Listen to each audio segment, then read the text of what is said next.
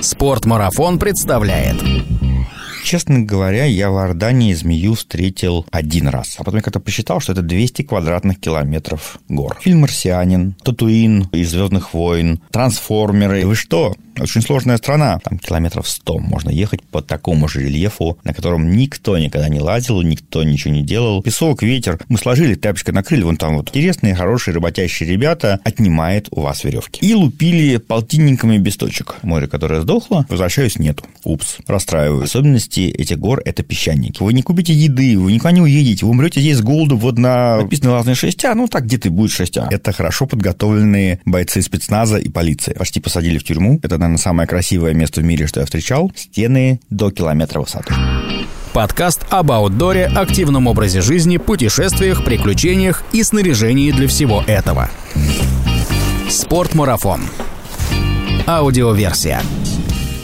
Всем привет! Это 116 выпуск подкаста «Спортмарафон. Аудиоверсия» и я, Артур Ахметов. Приятная новость! Мы понемногу выходим из ковидного пике, и все новые и новые страны готовы открыть свои двери для искателей приключений. Если вы никогда не ходили в трекинг по пустыне и не лазали по песчаным горам, вам в Иорданию. С 13 января эта страна отменила обязательный карантин для туристов, а среди наших друзей как раз нашелся человек, который просто влюблен в эту страну. И это, как ни странно, Сергей Веденин, который у многих, наверное, больше ассоциируется с холодным снегом, чем с жарким песком. Вот и ко мне в студию он пришел сразу после очередных лавинных курсов. Но, как выяснилось, жаркий арабский пустынный пейзаж для него почти дом родной, и чувствует он себя там, как рыба в воде. Или лучше сказать, как скорпион в песке. Перед тем, как начать слушать этот подкаст, забейте в поисковик слова Иордания и Вадирам и посмотрите фотографии тех мест, чтобы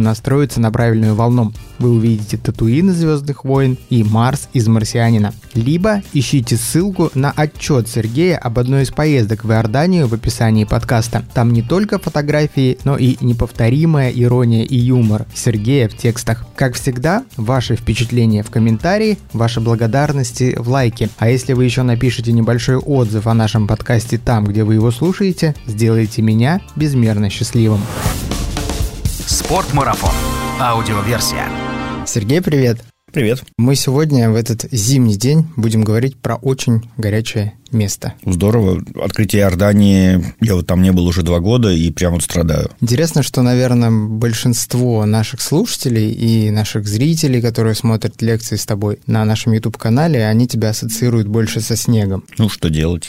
Мы знаем тебя как человека, который, ну, наверное, очень много времени был в Иордании. Сколько ты суммарно там раз можешь вспомнить? Ну, я первый раз попал году в 90 восьмом. С тех пор езжу довольно регулярно, иногда по два раза в год были моменты. Ну, не, раз 15 точно был. Сергей, расскажи, а как так получилось, что вот ну, ты попал первый раз в Иорданию, и почему она тебя так зацепила, что тебе хочется туда возвращаться и возвращаться? Ну, почему зацепило все просто? Это, наверное, самое красивое место в мире, что я встречал. Очень цветное, очень красивое, и, ну, я такой сомнительный москвич. Как и, наверное, большинство из нас. Я родился в Москве, а дальше так получилось, что у меня родители работали в Афганистане, я там с 2 до 12 прожил в Афганистане. Угу. Для меня поэтому родина – это Азия. И поэтому, вот, приезжая в Иорданию, вот запах пустыни, сухого воздуха, песка – это прям вот такая ностальгия по детству, и прям вау, ну, это там как дополнительная картиночка. А попала туда фантастическим образом, много альпинизма летом, и летний сезон альпинистский получился крайне неудачный. Плохая погода, не сильная команда, ну, что-то не вкладывалось, мало что сходили. Очень хочется лазить, а вот не налазился. Дальше Новый год, начинаем искать, куда бы поехать полазить. Мы там фанатично лазили и мало катались. Ну и как бы первое, что приходит в голову, Санта-Катарина. Санта-Катарина – это на Синайском полуострове в Египте. Смотришь новогодние билеты в Египет и понимаешь, что эти бездуховные люди пытаются заработать всех денег с тебя одного. Я в целом не против идеи заработать денег, но когда хотят заработать денег всех сразу с меня одного, меня это расстраивает. А дальше ну, есть друзья, и тут бах, где-то я там вижу в каком-то там сообщении Лиза Паль, она с тогдашним мужем ездила в Иорданию, и были там фотографии со стенами. Дальше интернет, информации немного, друзья из Германии купили, прислали, Игорь Вашуров прислал мне тогда гайдбук в Иордании, и мы улетели в Иорданию. Дальше я еще пару-тройку раз в жизни пробовал улететь на Синай и в Санта-Катарине, покупал билеты в Шарм, прилетаешь в Шарм-эль-Шейх, и бах, и ты в Иордании. Прилетаешь в Эйлат, и опять в Иордании.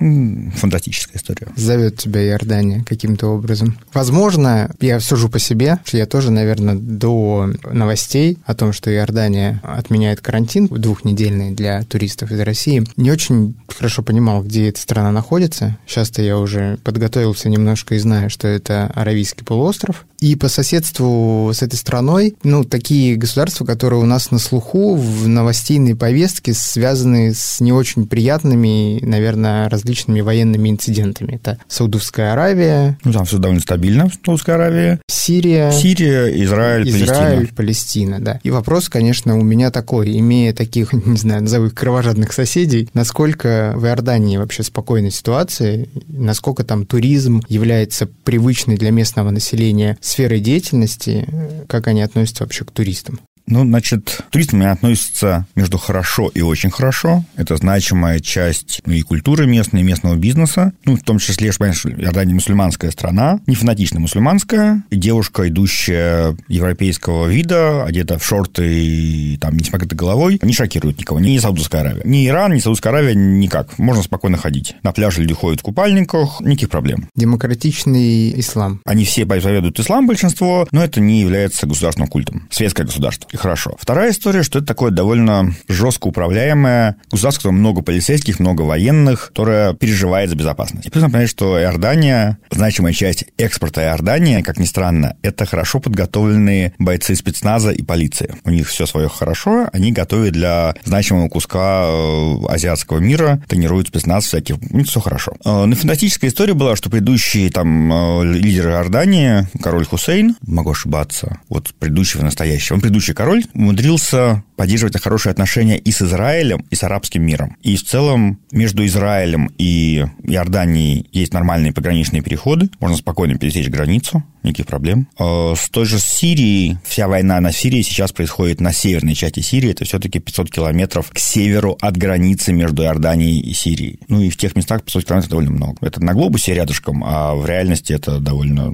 далеко. И в целом вопросов безопасности ни разу никаких проблем не было. Все очень приятно. Однажды я, уходя, например, там из кемпинга, забыл на заборе, ну, забор, знаете, такой по колено, сложный из камней, заборчик, чтобы овцы не заходили. Забыл комплект фототехники. На гору собирался, тушка, пару больших объективов, возвращаюсь, нету. Упс. Расстраиваюсь, да, расстраиваюсь. Тут подходит какой-то местный, говорит, знаете, вы тут ушли, оставили технику на заборе, песок, ветер. Мы сложили, тряпочкой накрыли, вон там вот. Спасибо. Ну, как бы, ну, есть некий восточный колорит, безусловно, люди пытаются на тебя заработать денег, но это как бы не в стиле Египта, конечно. Тебя там не хватают за руку, не трясут. Ну, как бы все гораздо немножко более прилично, немножко более цивилизованно на мой взгляд. Насколько я владею информацией, даже есть какое-то, по-моему, государственное регулирование вот этой сферы туризма, что там все как будто бы очень жестко и не разрешают людям прям наглеть и брать туристов слишком много. Ну, например, там вот в популярных туристских местах работа там гида экскурсовода там регламентирована какими-то местными нормами и правилами. С одной стороны, это хорошо, с другой стороны, есть проблема, что меня там как в Петре почти посадили в тюрьму. Я со своей группой поехал в Петру после скалолазных дней, что-то ходил, шел, махал руками, побежала полиция, типа, нельзя работать с курсоводом без э, разрешения. Ну, просто объясняться, что я не курсовод, я член группы, просто вот я вот здесь 20 раз был, ну, и на этом месте это нельзя. Ну, есть свои сложности. Ну, минимальные сложности. Вернемся, может быть, ну, даже не к полицейским, которые... Ну, мне кажется, что когда ты приезжаешь в, в подобную страну, которая находится далеко от твоей, и ты видишь большое количество полицейских, ты как будто бы думаешь, что там, наверное, безопасно, потому что эти люди тебя охраняют охраняют. С другой стороны, много полицейских, значит, наоборот, может быть небезопасно. И вопрос такой, на каком языке говорят в Иордании, насколько хорошо можно с ними пообщаться, чтобы понять, что, что происходит вокруг. Когда мы первый раз прилетели в Иорданию, это был чартер из Москвы в Акабу на Новый год 31 декабря,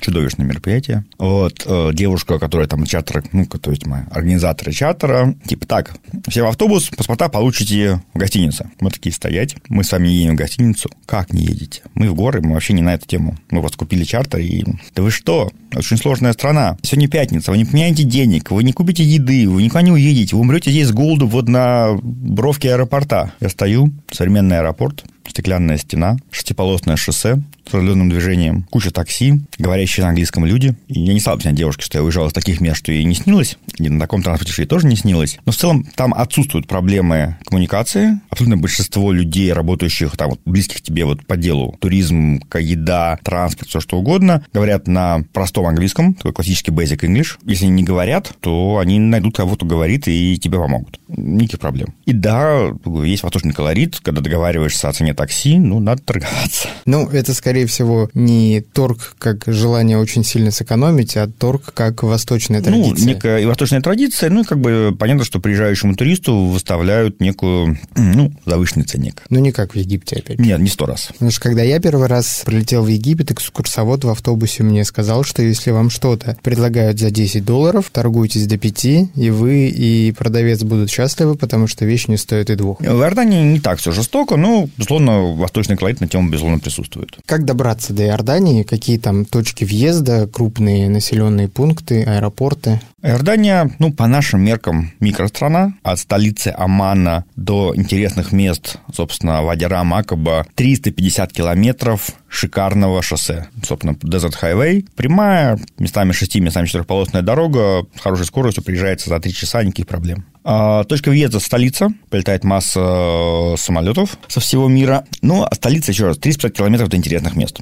300 или 250. Аман – это какой-то древний старый город? Или Аман это... не очень интересный город, современ... довольно современный, не очень красивый. Ну, как-то мне вот не зашел Аман. Большой, здоровенный миллионник, куча машин. Ну, вот не самый интересный город. А вот южные города, собственно, которые к югу Акаба, это такой приморский, шикарный туристский, курортный, портовый, все, что хотите. Такая арабская сказка. Вот, это раз. Есть аэропорт в Акабе, самый юг, граница с Израилем, прям вот, ну, вот там граница, забор аэропорта является границей между Иорданием и Израилем. Прям вот в Эйлат можно почти просадиться. Туда летают и турецкие авиалинии, иногда чартеры наши летают. Сейчас, может, будут летать, не знаю. Туда, конечно, бешено удобно, потому что до моря 10 километров, то самое Красное море, которое египетское, такое же. До Вадирам 70 километров, до Петры 150 километров из Акабы. Ну, как бы вот все получается довольно компактно. Дороги хорошие, движение быстрое, ну, все хорошо. Движение на дорогах выглядит не броуновским, а нормально. То есть не совсем безумие, не такая, не Таиланд, не Индия.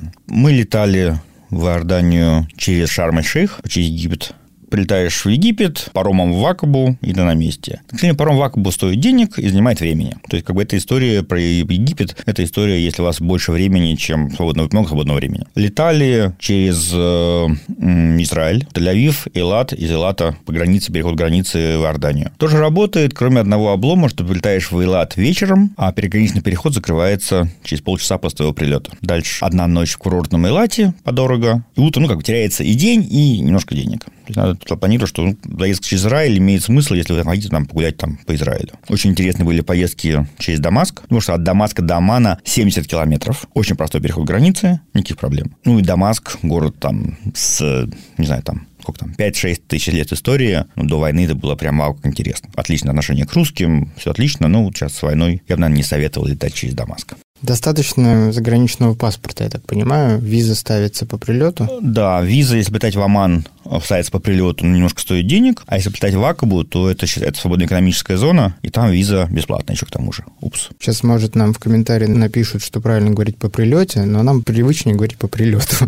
Уж извините. Простите, русская моя не совсем родная. Что с сезоном? Круглогодичная страна? Я бы не стал бы... Ну, да, я всю жизнь ездил в Иорданию лазить. Мне было интересно тамошний альпинизм, трекинги. И первый раз мы были на Новый год, полетели 31 декабря. Потом мы пробовали разные сезоны. И стало понятно, что ноябрь, декабрь, январь, февраль для вот активностей, связанных с активным перемещением по рельефу, альпинизм, скалолазные трекинги, это сезон. Как там были там в октябре, у меня гайдбук заточен до дыр, потому что мы искали маршруты по северным стенам, потому что как у меня вылезает солнышко на стене в октябре, температура поднимается стены до плюс 35, пальцы начинают шипеть, пот стекает в скальные тапки, скальники начинают проворачиваться на ноге, в общем, ну, безрадостно. Воды потребляется масса. На Новый год температура днем плюс 20, то есть лазание в шортах, футболке, на солнышке, ночами плюс 5. То есть, как бы, ну, на самом деле, довольно комфортно. Утром выходишь там во флисочке на подход э, или там на трекинг, днем раздеваешься, к вечеру пододеваешься, прям вот довольно комфортно. Наверное, для многих э, пустыни ассоциируются со змеями и со скорпиончиками, и мне кажется, что как раз вот в этот период, про который ты говоришь, их там и встретить минимальный шанс. Честно говоря, я в Иордании змею встретил один раз.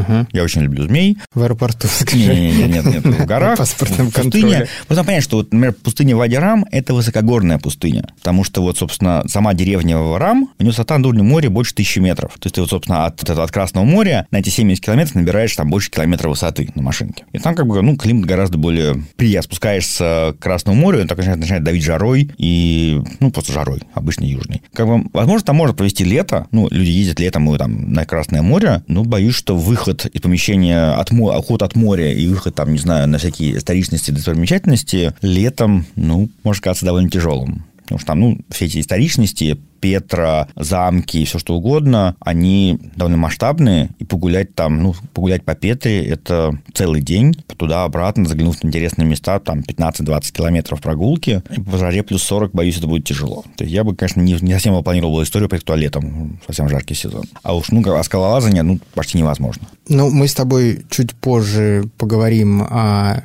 трекинге и о скалолазании. Я так понимаю, что это основные вещи, которыми ты занимаешься в Иордании. Что еще помимо этого туристы могут найти в этой стране? Красное море. Красное море, классические пляжные кораллы, рыбки, шнорхелинг, дайвинг, все, что хочешь. Уточнение. Это отели, пяти пляжи, большие. Все, все, что, все, что хочешь, разнообразно. Публичные пляжи, маленькие дайв-центры, большие отели. Это берег э, от Акабы, такой-то восточный берег Красного моря. На той стороне ты видишь собственно, Нувейбу. Нувейбу – это Египет. Видишь Илат, израильский курорт. Строится активно, выглядит все прилично. Я, честно говоря, на море провожу, ну, обычно один день. Когда меня там утомляет совсем уж альпинизм, ну, выезжаешь на море, плещешься в море на Новый год. Даже на Новый год нам бывает там плюс 25 на море, теплая вода, ну, прям удовольствие. Это раз, пляжный отдых. Номер два – это куча историчности. Ну, там, восьмое чудо света Петра, город, который потеряли тысячи лет назад, нашли буквально там сто лет назад. И историчность там такая, не знаю, от до фараонского периода до крестоносцев. И вот в этом диапазоне все, что хочешь. На Батейские замки, подходя под маршруты в Вадирам, ты идешь, чтобы не топтать песок, идешь по стене на Батейского замка, которому жалкие три тысячи лет. И вот кирпичи, колонны круглые, ты вот по ним просто идешь, потому что это вот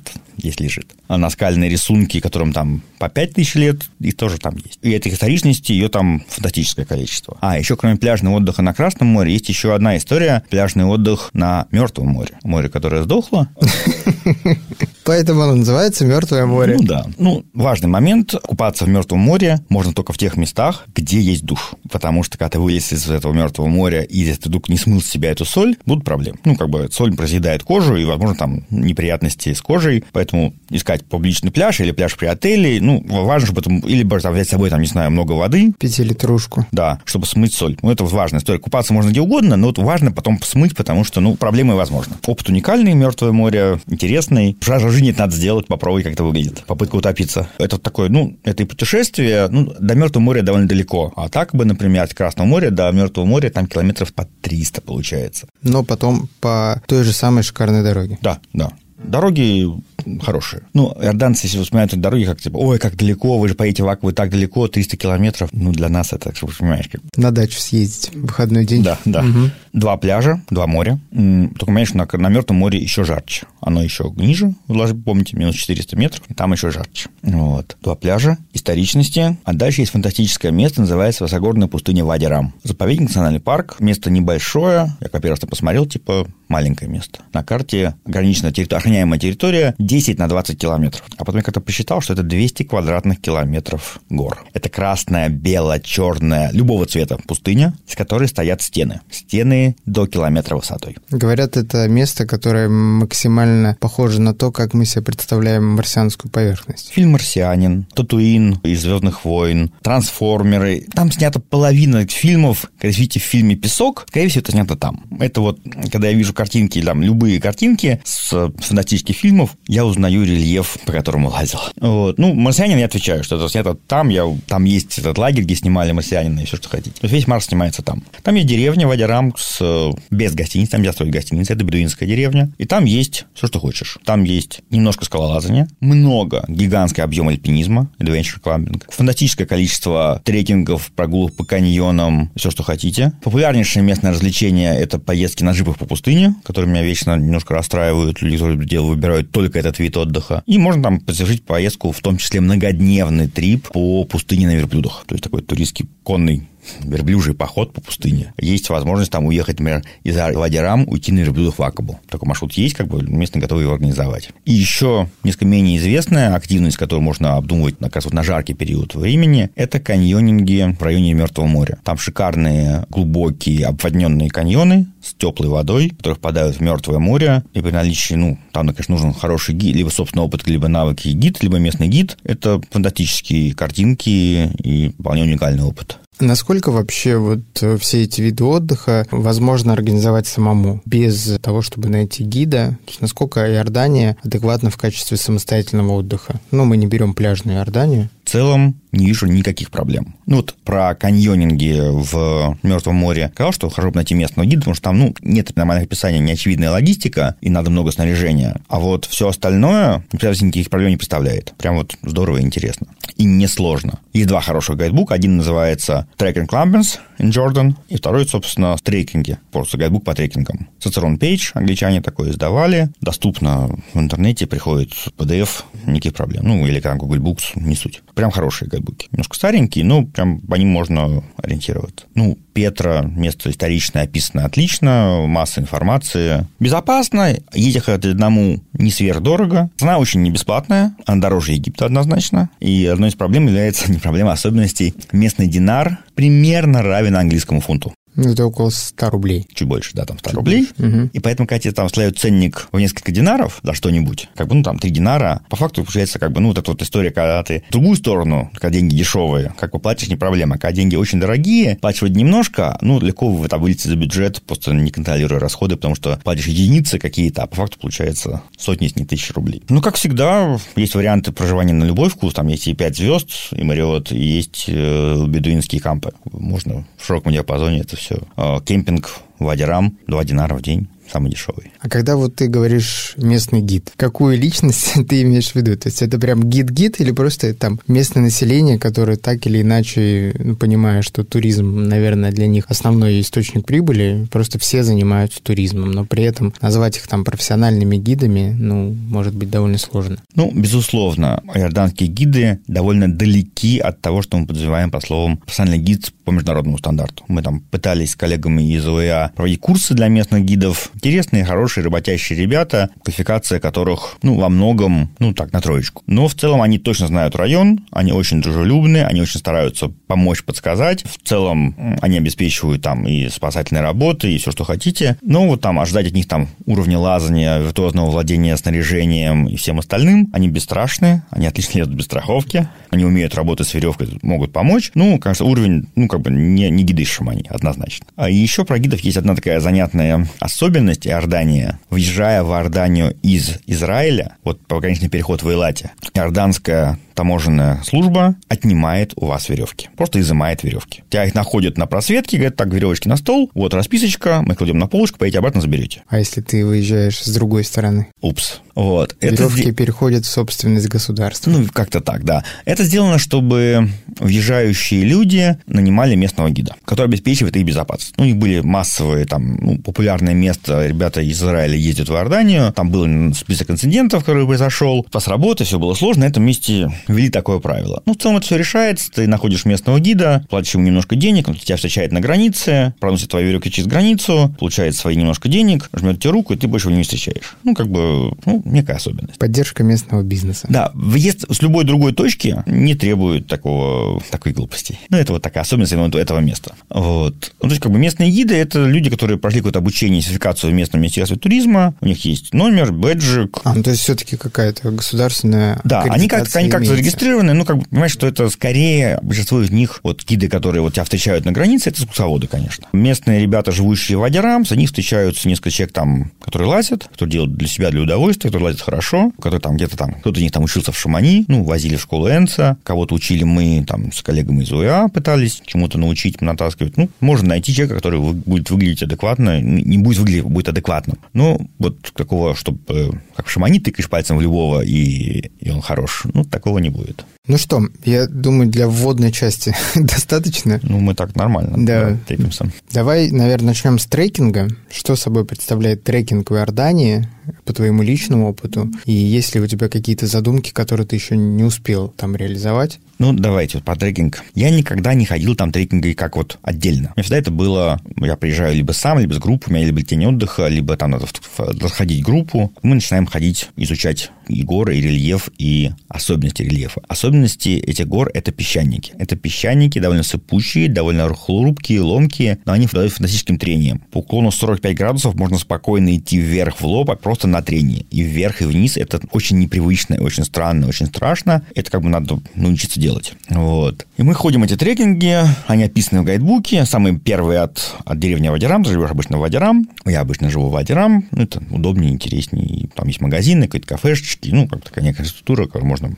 использовать. Вот. Там трекинги, ну, самые неинтересные трекинги, которые бывают, это сразу пешком по пустыне. Ты идешь по ровному песку, месяц песок, ну, нифига себе пляжи как грохали. Достопримечательностей там. Ну, эти вот горы вокруг над тобой, это как бы, ну, пейзаж меняется, но медленно. Вот такой классический трекинг по пустыне, ты идешь по пустыне, мимо тебя проезжают джипы с туристами, пылят, и, в общем, как бы, ну, не очень. Поэтому там интересные трекинги, это ты спрыгиваешь с этой вот накатанной дороги по пустыне направлений, и там есть шикарные эти вот такие каньоны, рассекающие местные столовые горы. У них называется Little Scramble, немножко карабкаться. Ну, там бывают такие скальные ступенечки по 3-5 метров, где надо подлезть вверх, слезть вниз, подлезть под камешек, перелезть через камешек. Ну, там набираешь 200-300 метров вверх, на перевал, с него спускаешься, и получается, ну, вот когда идешь по каньону, каньон поворачивает вверх-вниз, пейзаж меняется каждые 10 метров, и после этих каньонов оказываешься в Барселоне, смотришь на Саграда Фамилия Гауди и понимаешь, что Гауди жалкий пигон построил вещь, которую в Иордании... Построила природа. Природа построила в масштабах в 100 раз или в тысячу раз превышая составляющих того, что это есть. Ну, понятно, откуда взялось, собственно, откуда взялись эти вот арабские все эти узоры, они оттуда вот очевидно и так, ну, фанатично красиво.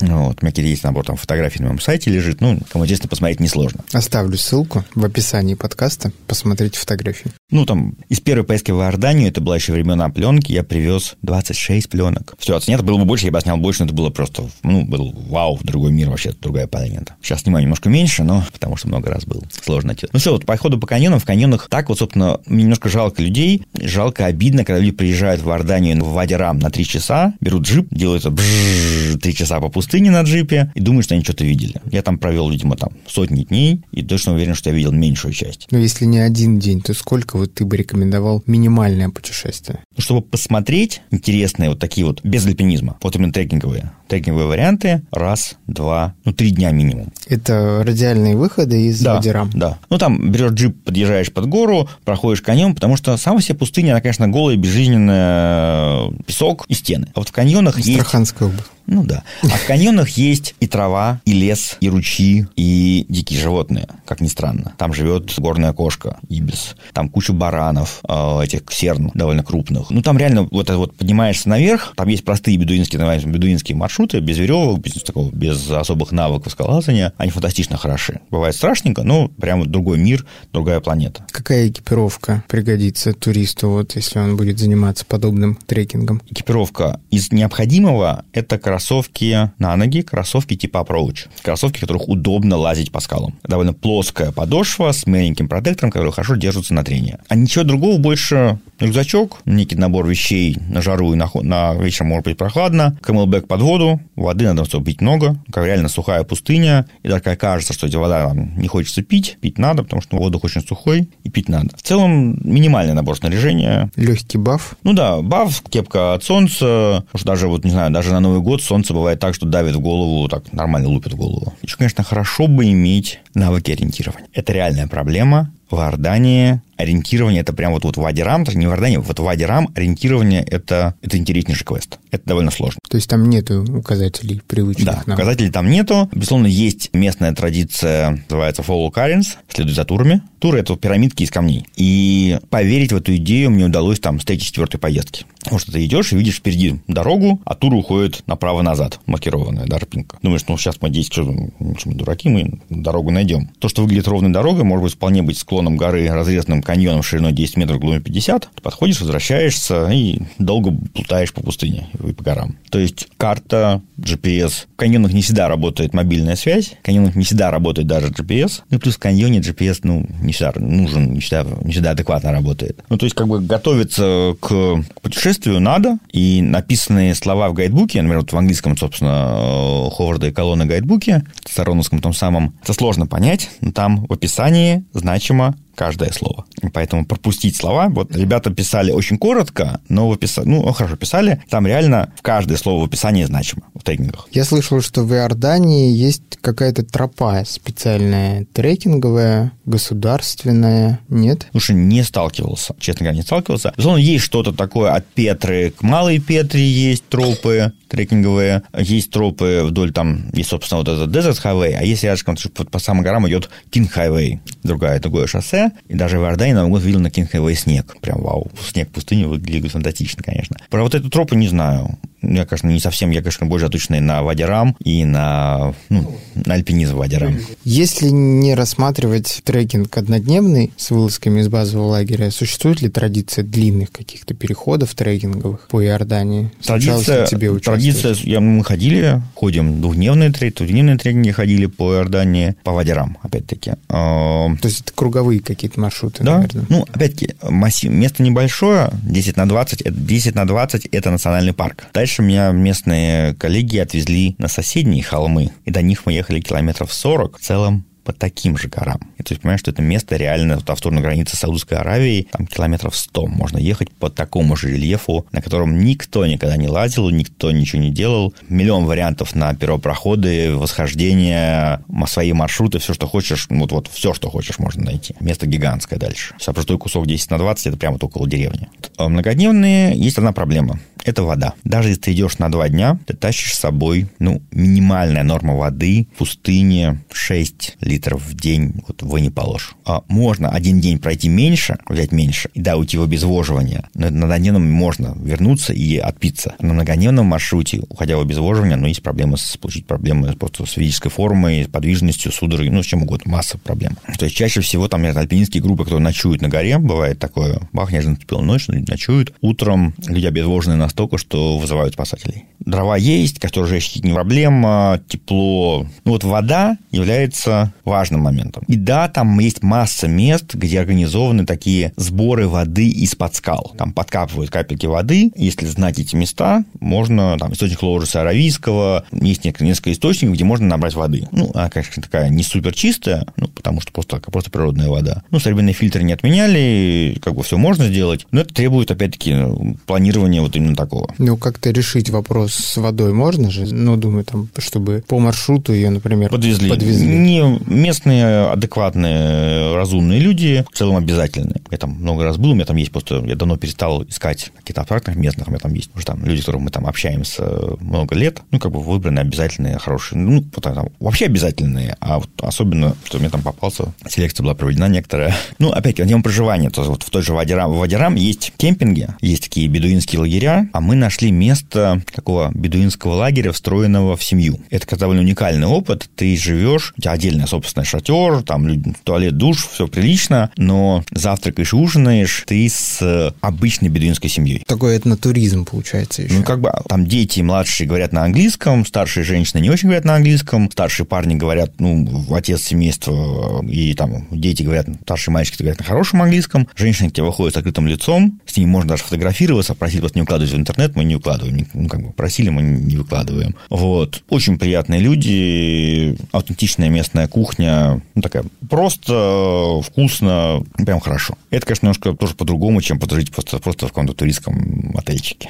Гораздо, гораздо интереснее. Сергей, ну, И, наверное, еще одна интересная часть нашей беседы – это скалолазание и альпинизм в Иордании. Расскажи немножко про горы, которые там есть, что это за горы, какие там высоты, что собой представляют они. Ну, давайте сначала об общем. Скалолазание и альпинизм. Скалолазание мы понимаем под этим делом лазание по спортивным подготовленным маршрутам, альпинизм – многоверевочные маршруты, которые не оборудованы стационарными точками страховки. Классического скалолазания, спортивного скалолазания, там ну, между мало и очень мало. То есть, в целом, если вас интересует именно скалолазание дорожкам, это не там. Вот правда не там. Ну, там 20-30 маршрутов, не самым лучшим образом оборудованных, размазанных по пустыне. Ну, точно не стоит ради, ради этого туда ехать специально. А вот альпинизма там очень хорошо. То есть в гайдбуке описано под 500 маршрутов, еще есть вариантов, еще есть куча неописанных и т.д. и т.д. и т.д. Маршрутов уровня, вот не знаю, там 1А нашими, ну, до 6 точно, до 6А, может быть, до 6Б точно. Потому что, ну, самые сложные маршруты там по восточной стене э, Джабель-Рам, Джабель-гора, особенно Джабель-Рам, это 700 метров стены с уровнем лазания 7А+,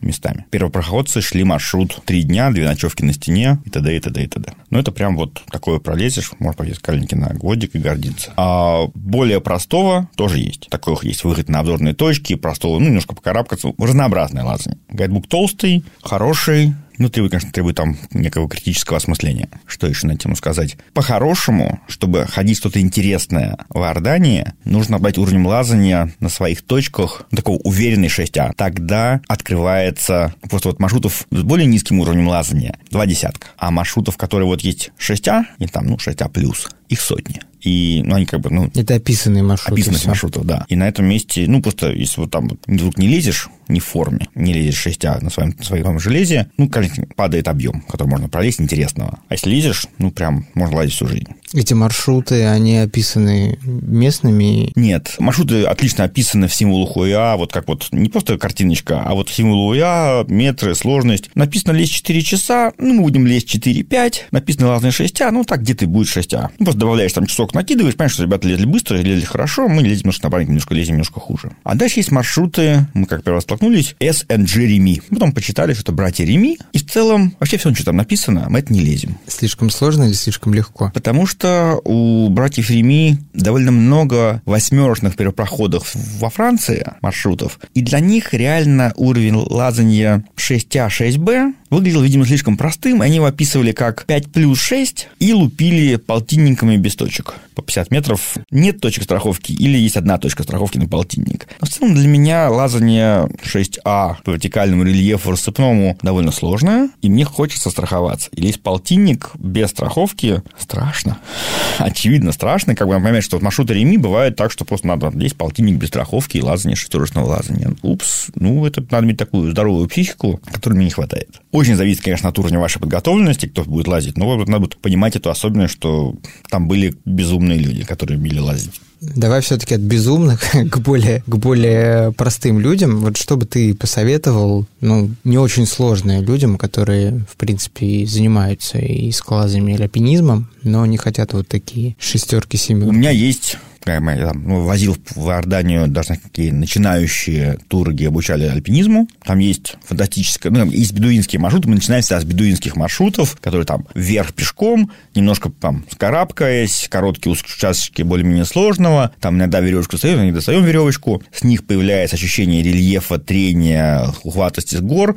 Все получается. Потом начинаем ходить с веревкой с веревкой интересно сходить, например, там, есть такое место, называется скальный мост Бурдах. На высоте там 300 метров над пустыней, арка длиной там метров 50, шириной полтора метра, скальный мост, прям вот фантастическое место, очень красивое. В нем можно прийти такой простой тропой бедуинским маршрутом, а можно залезть по стене. Четыре веревки, лазание там, не знаю, 5 плюс, и ты выходишь на плато, и дальше выходишь на вершину. Отличный учебный маршрут, отличная страховка, прямая щель, прям вот вау, здорово. Дальше есть несколько маршрутов, расположенных прямо вот около деревни Вадирам, со временем подхода, ну, не знаю, 15 минут до начала маршрута. Маршрут Салим на Бумалих Тауэр, башенка такая прямо около деревни. Четыре веревки интересного лазания с карнизиками, два дюльфера вниз.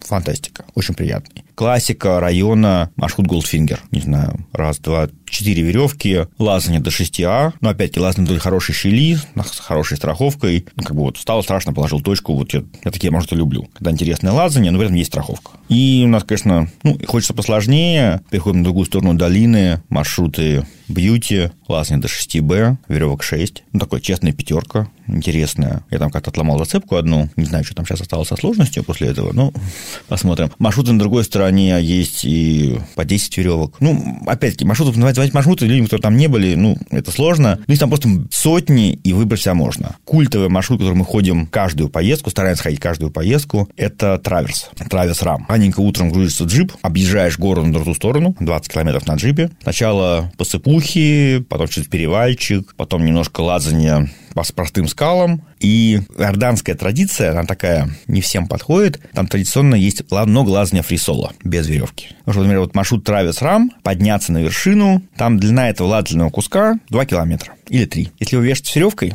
то это лезть, не знаю, 3-4 дня. А хорошо подготовленная группа, которая осознает трение, поддержку там гида, мы это делаем за 4 часа до вершины в опасных местах я достаю веревочку и постраховываю. А в тех местах, которые мы считаем по силам участникам, тренированным, подготовленным участникам, мы делаем без веревки. И да, там бывает, конечно, идешь по полочке, придерживаешь рукой за рельеф, и там от ног до, пол... до следующей полочки вниз метров 200-300. То есть пейзажненько, очень пейзажненько. Это такой интереснейший опыт, на самом деле, фрисола на таком высоком рельефе. Очень прочищает мозги, появляется концентрация, такое вот начинаешь делать каждое движение идеально. И плюс это безумно красиво. Ты вылезаешь из каньона на стенку, даже травис к стены, на следующие ребра, эти купола в стиле арабских сказок. Дальше гигантские вершины, стоящие тоже из кучи куполов. Вид на пустыню, пустыня цвета от белого до черного, через почти все цвета радуги, включая фиолетовый, зеленый, все, что хотите. Дальше спуск с вершины там до середины горы, плата, лесочек, ночевка на этом вот плато в горах, фантастическая ночь, тишина, звезды, костер, спать можно в спальнике э, около костра, ну, прям приключение, путешествие такое. А дальше спуск вниз по известному там альпинистскому маршруту Хамат-Руд, раз, два, три,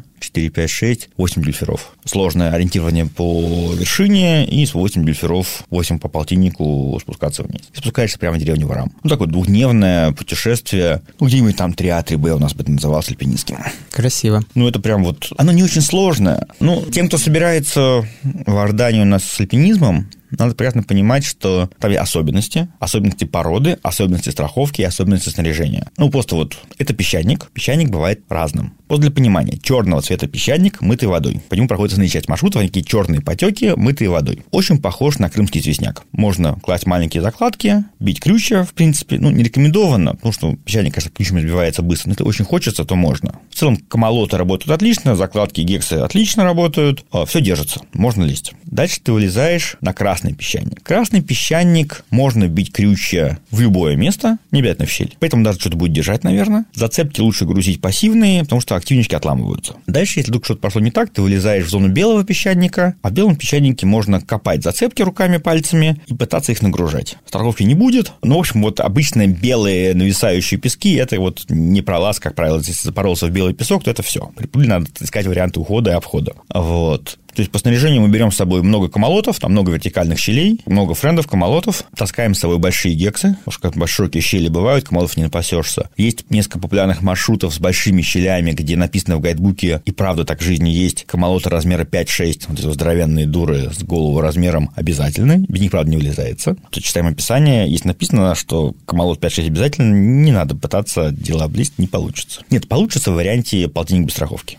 Вот. Ручки в трение, ножки в трение и молиться. Магнезия, да, скальники, да. Много трения, поэтому скальники брать там, собственно, болдинговые я бы не стал, что на трение сложно подгнутые пальцы ставить. А, веревку, вот веревки, важный момент веревки. Глифера по 60 метров часто, поэтому веревки рекомендованы половинки тонкие половинки, халф. Половинки гораздо легче вытягиваются, на песчанике меньше трутся, меньше э, застревают, хорошие длифера по 60 метров, и очень часто питчи на подъем, отрезки вверх, идут не по 50-60, а вот на подъем по 30, потому что трение очень большое, а длифера по 60. То есть вам веревка по 60, 2 по 60, и лучше тонкую. Вот. И да, я как-то за 20 дней в Иордании у Хайдоку стер веревки совсем. То у меня были новые веревки, когда я приехал, две группы подряд, и у меня такие веревки есть, оплетка есть. Я в целом в любом месте веревки сквозь оплетку вижу сердцевину. Ну, потому что там много дюльферов таких по каньону, когда ты веревку сдергаешь, она падает в воду, дальше ты волочишь по песку, дальше запускаешь пусковое устройство, дальше сдергиваешь по горке, посыпанной песком, и, конечно, снаряжение подбивается. После приездки из Иордании вываливаешь все железо, моешь, смазываешь, сортируешь, проверяешь, ну, снаряжение, конечно, расходуется. Нужно песчаники. Что делать? Хочу сказать, что если слушатели, как и я, услышали, наверное, большую часть слов, которые значение которых неизвестно, книга ИТО в библиотеке «Спортмарафон» вам в помощь. Там описано все то, что вы, возможно, как я, не поняли. Сергей, спасибо тебе большое. Я думаю, что множество слушателей, которые послушают этот подкаст и будут э, выбирать для себя место следующей поездки по какой-либо причине из твоих очень классных рассказов, вы выберут Иорданию. Перед тем, как записывать этот подкаст, мы в нашем инстаграм-канале «Спорт марафона» запостили видео, где предложили нашим слушателям задать тебе какой-то вопрос про Иорданию. И у нас есть вопросы, я тебе сейчас их задам, если ты сможешь на них ответить, здорово. И тебе нужно будет выбрать одного из наших слушателей, который, по твоему мнению, задаст самый интересный вопрос. Мы ему отправим отличную белую футболку с логотипом «Спорт-марафон». Итак, что делать, если тебя закопали по шею в песке и паят из чайника? О, вспоминать, кого ты только что пытался убить. Это такая картина, по-моему, из «Белого солнца Да, пустыни, да, это да? очевидная история, что это надо вспоминать, что ты сделал плохого этим людям. Там это не, как бы не принято, но надо вспоминать, подумать о том, кому что-то сделал плохого. Мне кажется, нужно сказать спасибо, что тебя хотя бы поют из чайника. Да, кстати. Это могли бы и, и не поить. А, Мы однажды поили верблюда шампанским в Иордании. Ну, Новый год, как-то мы вышли, Новый год подпраздновали по Москве. У нас было шампанское, выяснилось, что верблюды с удовольствием пьют шампанское. Просто с удовольствием. Мгм. Вроде как в Иордании вообще с алкоголем достаточно строго все, Без проблем. без проблем. Акаба свободная экономическая зона, в Акабе покупается все, что угодно за обычный ценник, как ценник свободной экономической зоны duty free. Да, в самой, в самой собственно, в Иордании вне Ака- экономической зоны свободной, ну, одно из самых дорогих пив в мире, там 5-6 динаров за баночку. 600-700 рублей Да. получается, даже побольше. Как сохранить самообладание от атмосферной красоты? Как не сойти с ума от пейзажа фактически? О, А никак. Там реально выносит голову, и это прям ходишь и подбираешь челюсть потому что они ну, вот настолько безумны и настолько разнообразны. Вот притом там пустыня голая, безжизненная, желтая. Нет, это не про там. Это вот, собственно, это горы любого цвета, любого вида, любой формы. Если вы еще раз, вот, даже поездка на джипе в пустыне очень красиво. Но понимаешь, если вы там проходить ногами, увидишь в миллион раз более интересного более безумного.